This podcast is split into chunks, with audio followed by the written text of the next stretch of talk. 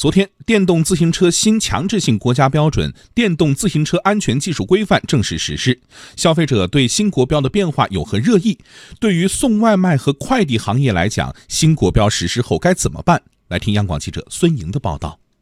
新国标实施前，购买了电动自行车的消费者最关心的是现在还能不能上路的问题。说实话，每个车的它年限它是有限制的，就是说我这个车开个几年，可能是我开个两三年，那我就要换掉了。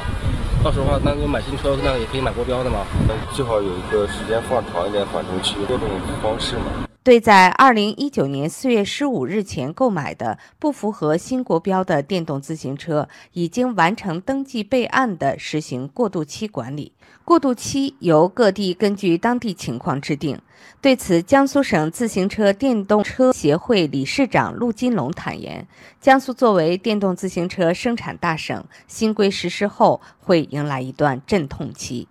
对新产品的开发会带来非常大的难度，你还要改模具呢，制造也来不及，修改也来不及，所以我们现在没有产品啊，在销售方面也会带来一些困难，是新产品跟不上，老产品不能销。外卖行业和快递小哥也有烦恼，它电机比较大，最高能达到五十，四十八伏的电瓶，按照它这个标准的话，就是那种电动自行车大概只能骑三十公里左右，一个中午下来的话，可能都要骑到六十公里。市场监管总局、工业和信息化部、公安部等三部门联合印发的《关于加强电动自行车国家标准实施监督的意见》明确，推动快递外卖企业统一设计和采购符合新标准的专用电动自行车，并按照当地规定申请办理登记上牌手续。对此，已有外卖企业公布了换车计划。美团工作人员表示，目前我们正在与国内知名的电动车生产企业进行合作，按照国家的新标准，统一的去设计、生产、采购符合新国标的外卖骑手专用电动车。对此，邱建新分析。但这个淘汰里面，它分两个步骤，一个呢，它是老车老办法，新车新办法，就是你在原有的规定范围里面的一些个老车，你依然可以使用，但你后来要添置的，必须按照新的国标来进行。这个时候，作为整个的运输行业，包括这样一些个像快递外卖行业，必须整体的来换车，这就会加大它的成本。这个成本它是一个短期成本，我们要看到对企业来讲未必是一件坏事。眼前的这个短期的痛，它是为了能够实现公共安全。新国标实施之际，在上海等一些城市还流传着一些关于新规似是而非的说法，给消费者造成了不少困扰。真实的情况到底如何？继续来听报道。